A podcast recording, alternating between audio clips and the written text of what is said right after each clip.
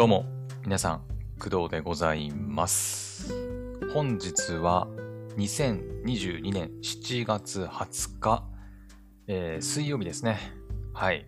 現在の時刻は朝の6時13分でございます。はい。おはようございます。はい。えーとですね。そっか、もう7月20日か。ね。なんか7月もなんか20、ん ?20 日？に、ななんて言うな。20代というか、うん。二十何日とかになるとさ、もうね、だいぶ後半に来たなっていう感じがするんですけど、はい。もうあと10日ぐらいで、7月も終わって、なんか8月に入るということでね、なんか7月あっという間だなっていう気もするんですが、けど、はい。まあなんかね、私の住んでるところは、まだ絶賛梅雨なのか わからないんですけど、えっ、ー、とね、今日は、また天気の話になっちゃうけど、まあ、昨日のね、昨日じゃない、今日の夜っていうのかななんて言えばいいのかなえっ、ー、と、まあ、昨夜うん、昨夜か。昨夜から、まあ、今日の朝にかけてね、めちゃくちゃ天気が悪くて、うん、もうね、ずっとね、雨降って、で、私ね、いつも大体朝起きて体操しに行くんですけど、外に。うん。もう、その時もね、もうザーザー降りで。今は少し落ち着いていは、落ち着いてはいるんですけど、うん。雨音もね、屋根に当たって、まあ、聞こえたりしてないので、少し落ち着いてきたかなと。うん。なんか少し晴れ間が見えてきましたね。はい。まあ、なので、今ちょっとね、頭痛いんだけど、まあ天気が悪いとね、ちょっと頭痛くなる率がね、高くなるんですけど、私。まあまあまあ、なんか頭の、まあ痛みはね、薬飲めばなんとかなりますし、まあ天気も少し回復してきたのかなというところで、はい。まあでもね、湿気があって、ちょっとジメジメしてるんでね、今もちょっと暑いんですけど、うん。はい。まあなんか、梅雨がそろそろ明けるんですかね。ちょっと天気調べてみましょうか。うん。あのちなみに言っておくとね、今日はね、特に話すことないんですよね。話すことないっていうか、特にあんま決めてないんだよね。何話そうか。うん。えー、っとね、あー、いや、でもまだずっと天気じゃないや。雨続きますね。私の住んでるところは少なくとも。うん。まだ梅雨なのかな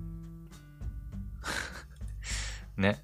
まあ、8月くらいに入ればさすがにっていう気もするけど、うーん、なんかずっと雨マークついてますね。あー。まあ、基本ね、私出かけることないので、別に外の天気がね、悪かろうがあんま関係ないっちゃ関係ないんだけど、うん。気分の問題かな。うん。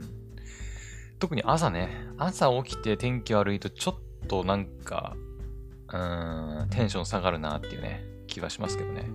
やっぱ朝のスタートなんで、うん、朝ね、外で体操したりするときに、こう天気が良かったりすると、気持ちのいい状態からね、こう一日を始めていけるんですけど、天気悪いとね、暗いし、うん、まさに今日なんだけど、今日の朝とかでも暗いし、うーん、雨降ってるしで、なんかちょっとこう、やる気起きねえな、しかも頭痛えな、みたいな感じでね。で、しかも今日特に話すこともねえな、みたいな 感じでね、まあ今喋り始めてしまったわけですけど、はい。まあそんな今日この頃でございますが、はい。まあ何の話しようかね。うん。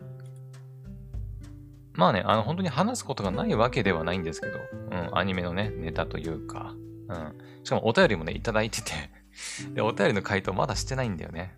あの、うん。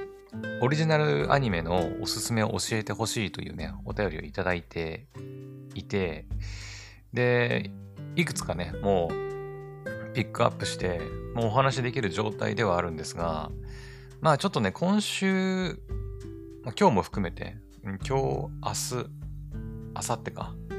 だから、水、木、金に関して、ちょっとね、私、忙しくて、うん。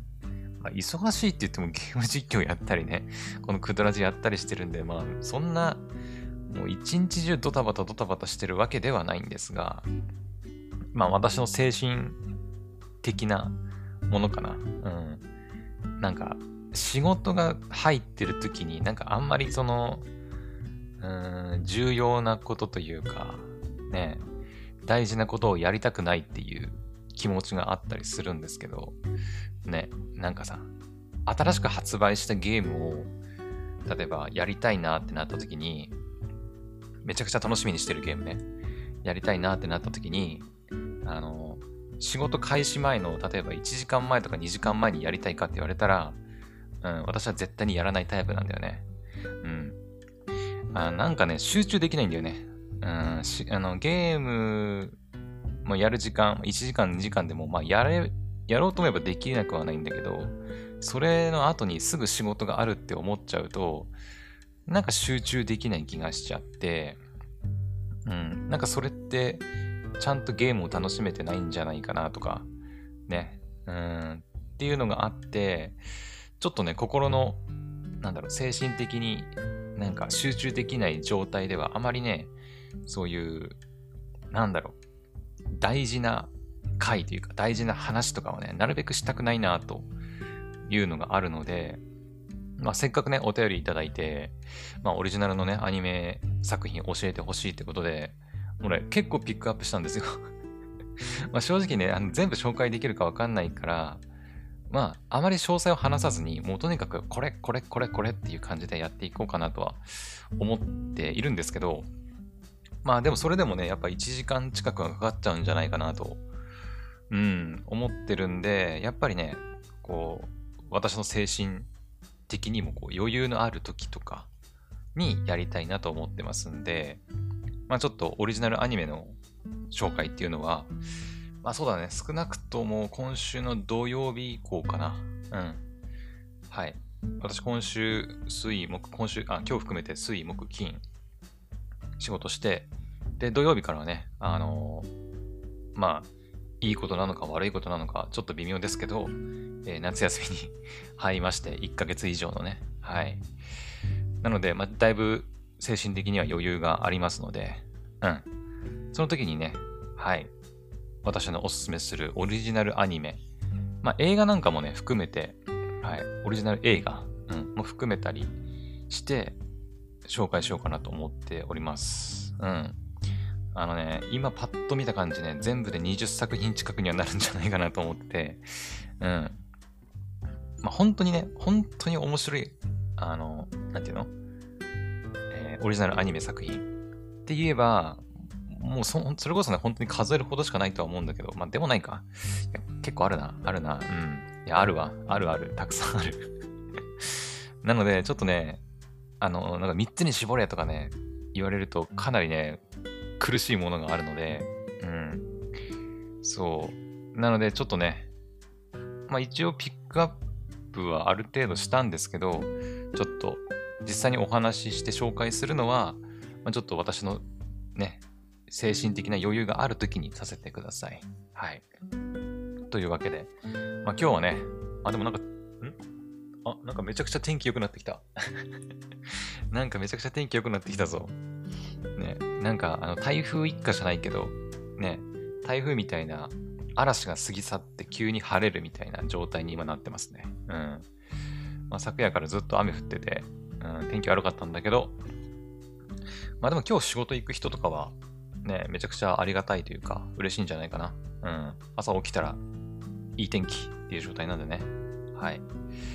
まあ、私は相変わらず家で在宅ワークでございます。はい。よっしゃ。じゃあどうしようかな、今日ね。うん。そうだね。まあまあまあ。まあ、オリジナルアニメのね、ご紹介以外にも、まあ、お話ししたいことは山ほどあるんですが、ね、この前も言いましたけど、えー、っと、そうだね、最近っていうかもうそろそろなのが、掛け狂いとかかなうん。掛け狂いの、なんだ、二重？ツインかな？うん。が、ネットフリックスでね、もう少しで、えー、配信が開始されたりとか、8月4日ですね。うん。なので、もうちょいかな。はい。とかとか、あとは、もう少しで入るっていう作品に関して言うとなんだろうね。うーん、そんなところかな。うん。ですかね。はい。うん、あとは、そうだなまあでもだいぶ先の情報でもあったりするよね。UFO とかもさ、あの3年生編、あの、えー、誰だっけ？主人公の名前が、えー、ゆう、ゆうこだっけ？あれ、ちょっと待ってよ。えー、っとね、京アニのね、あの、吹奏楽をテーマにしたね、響けユーフォニアムっていう作品があるんですけど、それの、まあ、3年生編が、もう、まだまだ先なんですけど、2024年に、4年にね、入ったりするとかっていう情報もありますし、あとは、あ、そうだ。あの、これもネットフリックスですけど、9月16日に、雨を告げる漂流団地が配信開始されますね。うん。まあ、まだまだ1ヶ月近く、いや、もっとか。8月、そうだね。1ヶ月以上まだね、先なんですけど、うん。まあ、それも配信がもうちょいかな、でも。うん、2ヶ月はもう切ってるんでね。はい。まあでも夏休み明けですね、完全にね。うん。とかとか。うん、まあ本当にね、たくさん情報あるんですけど、そうだね。まあ今日は本当にだから、なんかね、もうこれについて話したいみたいなあんまなかったんだよね うん。そうだね。あとは、本当に今日はちょっと雑談っていう形にはなっちゃうんですけど、うん。あ、そうだそう。あのさ、まあ前々からね、私言ってましたけど、あの、英雄伝説黒の奇跡の続編2、まあ、クリムゾンシーンっていうのが、えっ、ー、と、今年の9月だったっけな？9月後半くらいに確か発売するんですけど、はい。まあ、奇跡シリーズですね。奇跡シリーズの続,、まあ、続編というか新作がね、はい、今年の9月に後半に出るんですけど、えー、と、その中で、えっと、映画ポスターっていうのが、えー、まあ、あり、あるっていうか、なんていうのかな。うん。その、まあ、ゲームの中で映画を見れるっていうシステムというか、があるんですけど、で、その作品内に登場する映画作品の、えー、ポスターの募集っていうのが、まあ、行われてたわけですよ。まあ、その奇跡シリーズを制作してるファルコムさんでね、ファルコムさん公式で、えー、ゲーム内に登場する映画ポスターを、こう、一般の方から、お公募っていうのかな、うん、募集して、で、あのー、選ばれたやつが実際にゲームの中に登場するっていう、っていうのがやってて、で、それもね、あの、私、このクドラジでね、紹介させてもらったんですけど、はい。なんと、その結果っていうのがついに出ました。はい。まあ、といってももうだいぶ1週間ぐらい前の話なんだけどね。7月14日ですね。7月14日に、えー、ファルコムさんのね、公式サイトの方で、えー、コンテストの結果発表っていうのが通知されてて、でこれはあれかな？そうですね。あの、黒の奇跡2のクリムゾンシーンの公式サイトの方行けば、実際の、えっ、ー、と、採用作品。うん。まあ、だから実際に本当にゲーム内、黒の奇跡2クリムゾンシンのゲーム内で、本当にもう映画ポスターとして登場する映画ポスターっていうのが、あの、もう決まってます。はい。で、実際に採用された作品以外にも、あの最終候補に選ばれた作品とか、うん、あとは、佳作賞みたいな。佳作賞って何か佳作？うん。っていうのもあったりしていて、で、チラッとだけ見たんですけど、あのね、もうすごいね。まあ前も言いましたが、私ね、あのー、まあ、デザインとかね、あの、イラストとかが、まあ全然できない人間なんで、うん、まあ、応募したいなっていう気持ちはね、まああったんだけど、うん、まあ、そういった、まあ能力がないというか、はい、うん、がないので、ちょっとね、私ができるのは本当にだから、皆さんに紹介してね、映画ポスターをみんなに応募してもらうぐらいしかやることっていうかできることなかったんですけど、うん。まあでもその結果ね、本当にでも、私があの貢献したかどうか知らないけど、あのー、本当にね、すごい映画ポスターがたくさんね、応募されたみたいで、うん。まあ、佳作に選ばれてない作品なんかも多分あるんじゃないかなと思いますんで、応募数的にはどれぐらい集まったんだろうね。うん。まあ、応募期間としては5月19日から7月3日の間、うん。ってなってますけど、どのぐらい集まったんだろうね。うん。その辺はちょっと公開されてないんで、いてどれだけのね、映画ポスター、応募数があったのかっていうのはわかりませんけど、ねえ。いや、みんなすごいね、本当に。うん。まあまあ、実際のね、その最終作品じゃない、えー、採用作品とか、最終候補作品とか、佳作の作品なんかは公式サイトの方にあの、ちゃんと記載されてますので、まあ、よければね、見てみてください。確かね、あれだよね。えー、っと、この映画ポスターって、えー、っと、プレステーションストアで、えー、追加のダウンロードコンテンツ的な扱いになるんじゃなかったかな、確か。確かね、あの、本編も買うだけでも、本編買ってプレイするだけではなくて、えー、っと、まあ、追加コンテンツとして確かダウンロードすると、なんか、反映されるだか出てくるだかっていう話だった気がするね。うん。ですね。有料なのかどうかはね、ちょっとわかんないけどね、有料じゃないんじゃないかな。無料のダウンロードコンテンツじゃないのかなと思うんだけど。うん、なんかわざわざでもダウンロードコンテンツにする意味は何なのかなと思ったりもしたけどね。はい。確かどっかに書いてなかったかな。ちょっと待ってね。コンテストの応募概要を見ればわかるかな。これか。えー、っとね。応募概要、ん？ちょっと待ってよ。そうそう。前もね、読んだんだけどね、応募概要とか。えー、どれだっけな？なんかどっかに書いてあった気がするんだけど。えー、っとね、あれどこだっけな？どっかに書いてなかったっけか？あれ？あ、あったあったあった。これだ。採用された作品は、黒の奇跡2発売日当日に配信される、えー、ポスター DLC、かっこ無料だね。を適用していただくことで映画館内や街中に掲載されるようになりますと。うん。だね。はい。ということで、やっぱり、あのー、DLC、ダウンロードコンテンツをダウンロード、別途ね、しないと適用されないということなんで、そこはね、ちょっとご注意ください。はい。ああ、そっか。ポスターの実物 B2 サイズで制作してくれるっていうのもあったね。うんうんうん。これ多分作った本人にってことだよね、多分ね。うん。おそらく。え、そうだよね。ソフト、あ、そう。あの、そうだ。選ばれた、その最終選考に選ばれて、採用されたやつか。採用された3つの制作者には、ゲーム本、ん？じゃディスク本、ディスクじゃない。うん、なんていうの？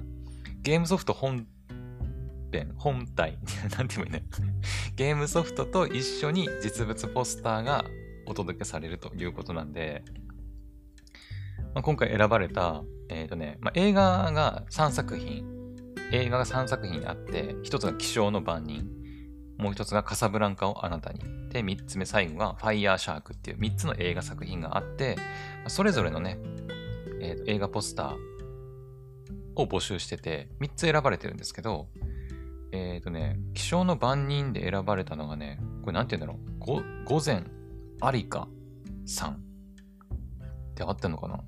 うん。と、あとはカサブランカをあなたにで選ばれたのがクレコさん。うん。で、ファイヤーシャークで選ばれたのがユキヒロさんかなうん。このお三方は、だから、えっ、と、黒の奇跡2のソフトが、もうただで、ただっていうとなんかあれですけど、うん、なんかもらえて、かつ、そのポスターのね、多分自分が書いたやつじゃないかな。自分が書いたポスターの実物、まあ、B2 サイズで作られたポスターの実物が、まあ、届くと言ったことになってんじゃないかな。うん。まあ、その辺はね、あの、書いた本人じゃないとちょっとわからないですけど、まあ、そういうことなんじゃないかな。応募した人全員って感じではないよね。だよね。採用された作品においてはって書いてるから。うんうんうん。だね。あと、黒の奇跡2のね、エンディングクレジットに名前が記載されるということなんで、いやーもうほんとすごいよね。ね。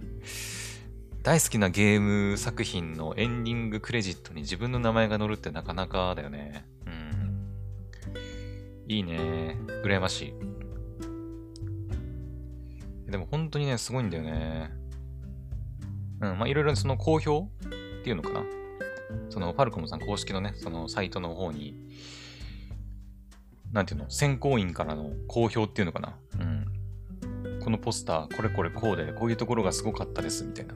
そう、よって採用させていただきました、みたいなことがね、書いてあるんですけど。うん。まあ一応ね、今回の映画ポスターコンテストにおいて、なんかね、以下の点が重視されましたみたいなのもあって、えっ、ー、とね、一つ、ポスターが映画の内容を表現しており、映画を見たいと思わせる力がある。えー、2つ、ポスターが共和国の街中に設置された場合に違和感がないっていうね、この2つが特にま重視されていたみたいで、うん。いや、すごいね。うん。気象の番人、ロビン、ザ・レディ・ジャスティス。上下に帯を引くことによるタイトルへの目線誘導などポスターとして全体的な構造作りがとても素晴らしい作品。意志が強いことを伺わせる表情や瞳も採用のポイントになりましたと。うん。これはジュディスが主演の、えー、なんだっけな。えー、っと、裁判系のリーガル作品じゃなかったっけな。なんか、確かリーガル系の、うん、作品ですね。はい。あと、カサブランカをあなたにでは、小物や背景、配色による遠近感など視線誘導なども含めてポスターを構成する要素すべてで作品のテーマ雰囲気を表現している素晴らしい作品。選考においても満場一致での採用となりましたと。うん。これは、そうだ、これニナが出るんだよね。ニナ主演の映画なんだよね。そうそう。まあ、ニナにおいてついては、あのね、なんていうの、だいぶね、まだまだ秘密がね、隠されてるんだよね。ニナって何者なのっていう部分が、黒の奇跡2で、まあ、どこ、どこまで明かされるかっていうところがかなり気になるとこだね。うん。このカサブランカをあなたには、女性同士の恋愛を描いたものなのかな？同性との恋愛ですかね。うん。うんうん。あのね、黒の奇跡をプレイされた方はわかると思うんだけど、あの、だいぶね、その現代の問題っていう、問題って言うとあれだけど、まあ、現代のリアル、リアルのね、この私たちが住む世界においても、まあ、なんかいろいろと話題に上がるさ、テーマっていうのかなが結構描かれてるんだよね、黒の奇跡って。うん、それこそね、同性同士の恋愛、カップル、もうバンバン出てくるし、うん。結構ね、やっぱそういったところがあるからね、黒の奇跡確かね、えー、っと、レーティングっていうのかな。えー、っと、対象年齢。確か対象年齢少し上なんだよね。他の奇跡シリーズに比べてね。15歳以上だったっけか違ったっけなんかそんなような感じになってた気がするんだけど。もうちょっと上だっけなあれ？確か。うん。ね。まだから実際にあの、奇跡シリーズではあんまないんだけど、結構ね、血がドバー出て、あの人が死ぬみたいなシーンもね、たくさんあるしね。うん。はい。まあ結構大人向けの作品になってはいるんだよね。うんうんうん。あとは、ファイヤーシャークか。ファイヤーシャーク部門は力作が多かった中、これぞ往年の B 級映画という雰囲気を見事に表現していただきました。映画の印象にぴったり合っているポスターです。ファイヤーシャークが多分応募がすごい多かったのかなうん。だから選考が荒れたんじゃない？だから。力作がたくさんあったってことはだからね、うん。まあでも確かにね、うん。B 級映画って感じするね。うん。これ主演誰だっけな、B、ファイヤーシャークは。特に書いてないのかな？うーん。と、そうだね。書いてないね。誰が出てるとかではないのかな？とりあえず、その、さっき言ったロビン、気象の番人っていう映画については、えー、っと、ジュディがね、はい、主演で、えーカサブランカをあなたにについては、ニナ・フェンディ。ニナが、まあ、主演となっていますね。はい。いやー、いいねうん。最終候補作品なんかもね、もうだいぶ力作だなと思うんだけど。いいね。こういうイラスト描ける人、ほんと羨ましいなと思うんだよね。うん。羨ましいっす。私ね、その、まあ前から言ってるように、あの、学校でね、お仕事してたりするんですけど、うん。あのやっぱりね、あの、生徒さんの中には、まだね、まあ、全然若いのに、もう、めちゃくちゃすごい作品作ってくる 生徒さんもいたりするんですよ。うん。すげえなーと思ってね、いつも思ってますけど、本当に。はい。というわけで、黒の奇跡2の動力映画ポスターコンテストの結果が発表されたというお話でございました。はい。まあちょっとうまく紹介できたかわかんないけど、まあ実際のあの結果発表とかは、はい、あの、えー黒の奇跡2の公式サイトの動力映画ポスターコンテストっていうページかな。うん。一応、あの、じゃあリンク貼っておくんで、よければね、そちらからアクセスして見てみてください。はい。佳作の作品なんかも紹介されていますので、はい。いや、いいっすね。発売日いつだっけ？ちょっと待ってね。発売日は、えっ、と、プロダクトか。プロダクト、いつだっけ？えー、と、あれ？書い、あれどこだ？発売日どこに書いてある？ちょっと待って、トップページに行けばいいのかな？トップページに行けば、9月29。もうほぼ10月だね。うん。いやーでももう9月29ってさ、10月、もう2022年終わるぞ。もう。ねもうあっという間だね、本当に。うん。ついこの間なんか2022年始まったばかりだなっていう感じがしてたんだけど、もうあっという間にね、この前半分が終わって、で、もう7月もね、もうすぐ終わろうとしているということで、で、これで夏休みが終わったら、もう9月。で、9月ね、で、ゲームが発売して、黒の奇跡が発売したらもう10月。ってなったらもうあと、今年も残すところ3ヶ月みたいなね。うん。もうね、だいぶね、9月、10月になると、私の住んでるね、まあ青森県なんでね、私の住んでるところはもうだいぶ肌寒くなってきて、うん、もういよいよストーブが登場し始める、うん、時期なんですよね。うん。ついこの間ね、ストーブ閉まったばっかなのにね、まあ、閉まってないか。閉まってねえわ。うん、部屋の片隅にね、追いやられてますけど、うん、ついこの間ね、もうストーブつけなくていいやって思ってたのに、気づいたら、またね、すぐストーブつける時期がやってくるということですね。はい。はあ、あ、でもそうだ。あのね、夏休みに遊びたいゲームの話もこの前したんだけど、うん。えーっとね、これはまたね、別の回でちょっとお話ししようかなと思うんだけど、今ね、プレイステーションストアで、え7月のお買い得セールってのがやってて、うん。で、やってて、あのー7月じゃない、8月か。私ね、8月もほぼ1ヶ月丸々お休みなので、その間何か、まあ、ゲーム配信したりできるゲームないかなと、ちょっと探している最中でして、で、まあ、今回詳しい話はしませんけど、えーいくつかね、あのちょっとやってみたいな、面白そうだなっていう作品がありましたので、まあ、それをちょっと今度紹介しようかなと思います。はい。まあ、実際にどれを遊ぶかっていうのはまだ全然決めてないので、うん、まあ、これからなんですけど、結構面白そうな作品がセールになってて、お、これやろうかなっていうのが、まあ、いくつかあるので、はい。まあ、やるとしても、まあ、8月入ってからかな。うん。もちろんね、ヘブン・バーンズ・レッドの配信もやってはいくんですけど、ただヘブン・バーンズ・レッドがね、もう少しで終わりそうなんですよね、本当に。終わりそうっていうのは、現在配信してるメインのそのストーリーとかイベントストーリーが終わりそうっていう話ね。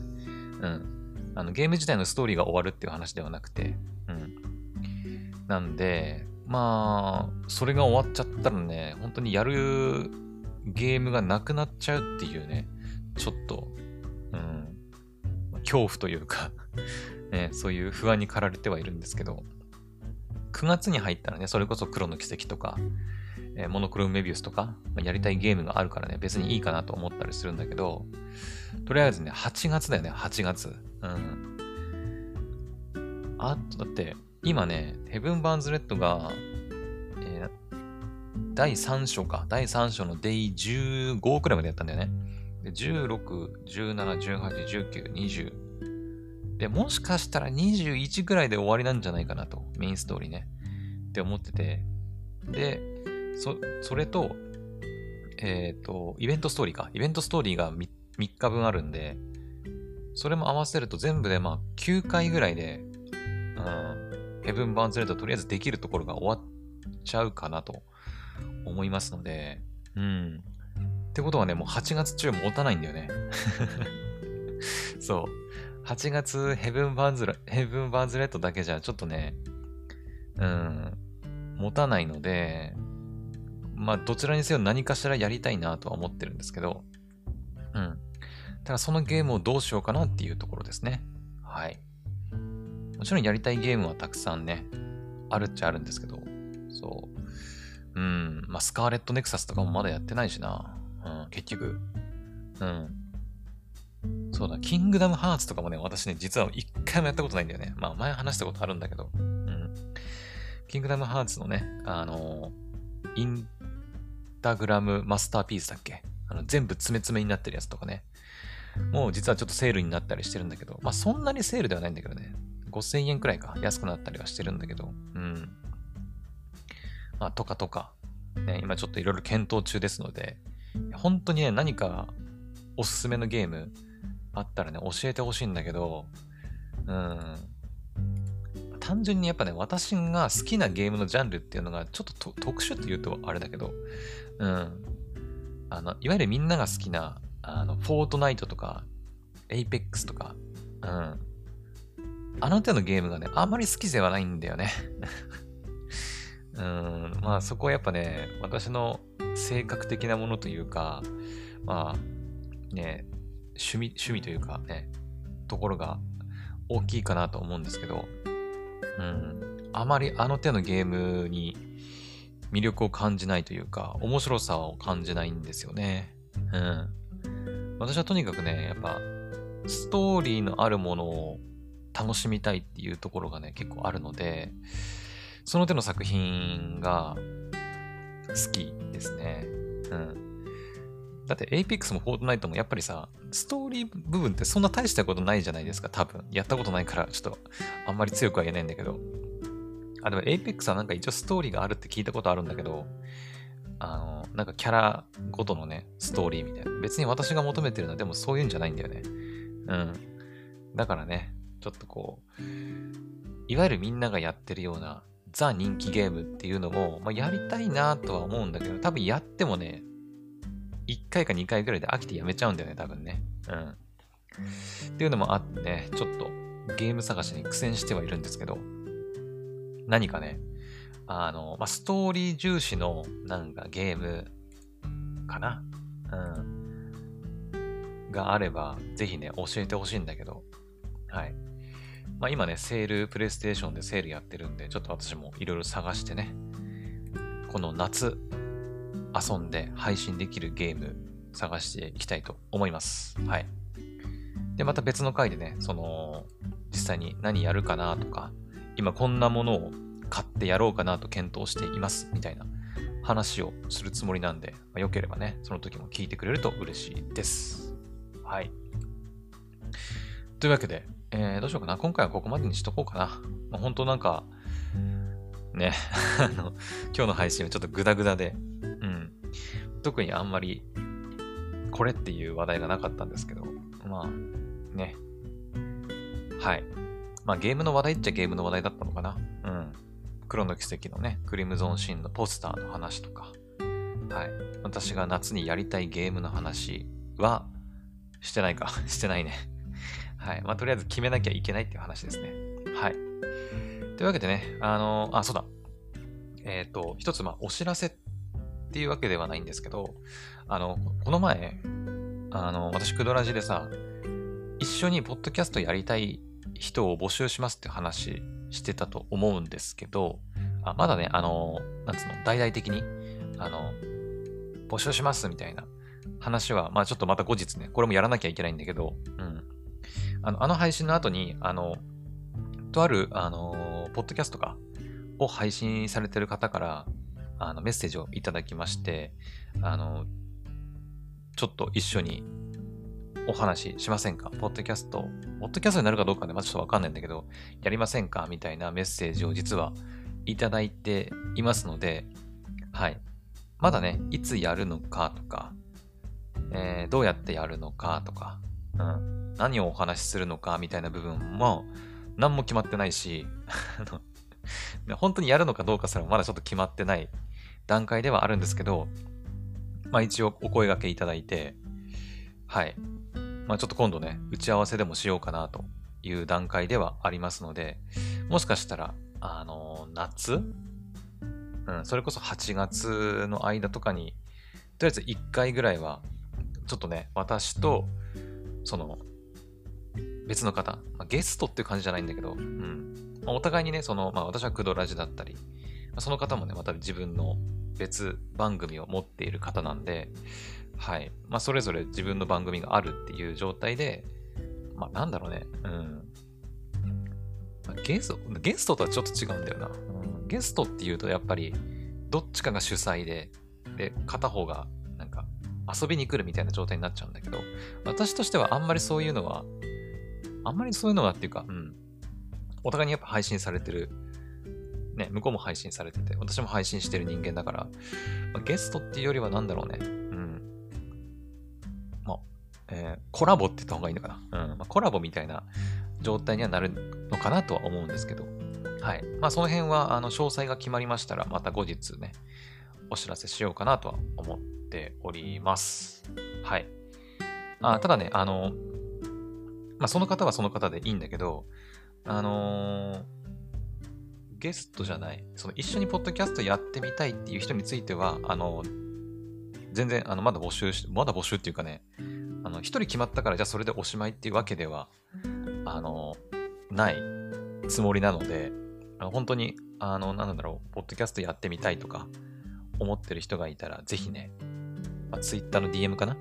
うん。で、こう連絡してくれると、まあ、ちょっとすぐ返信できるかはわかりませんけど、はい。ちゃんとお答えしようと思いますので、はい。よければ、Twitter の DM に連絡ください。はい。って感じかな？うん。です。はい。あ、あとそうだ。今日、明日、今日明日はね、ちょっとゲーム実況はお休みさせてもらいます。はい。というのもね、あの、今日明日はちょっと、お仕事の方がね、ちょっとお忙しいので、はい、ちょっとゲーム実況やってる余裕がなさそうなので、ちょっと今日、明日はね、ゲーム実況お休みして、で、あさってかな？土曜日じゃない、金曜日か。金曜日にヘブン・バーンズ・レッドの実況をやっていこうかなと思ってます。はい。で、まあ土曜日からね、夏休みに入るわけなんですけど、えっ、ー、とね、それ以降に関しては、もうね、平日とか土日とか関係なく、とりあえず、まあ、ヘブン・バーンズ・レッドをやっていく形にしようかなと思ってます。はい。まあ、ちょっとね、あの、プレステ4でやりたいゲームがまだ決まってないので、うん。だからもうとにかくね、ゲーム実況できる時間があれば、ヘブン・バーンズ・レッドの配信をやっていくつもりでございます。はい。なので本当に7月中に終わっちゃうんじゃないかな、ヘブン・バーンズ・レッド。でもないか、でも。うん。あと9回ぐらいある必要って言ってたから、まあ、7月中には終わらないかな。8月の頭にちょっと入るぐらいかな。うん。でも本当にもうすぐ終わっちゃうんだよね。早く第4章が出てくれるとね、うん。まあ嬉しいっちゃ嬉しいんだけど、はい。まあゲーム実況に関してはちょっと今日、明日はお休みということなんで、はい。でございます。はい。というわけでね、はい。まあ、本当朝から、まあ、雑談という形にはなってしまいましたが、今回はここまでにしたいと思います。それでは、また次の配信でお会いしましょう。バイバイ。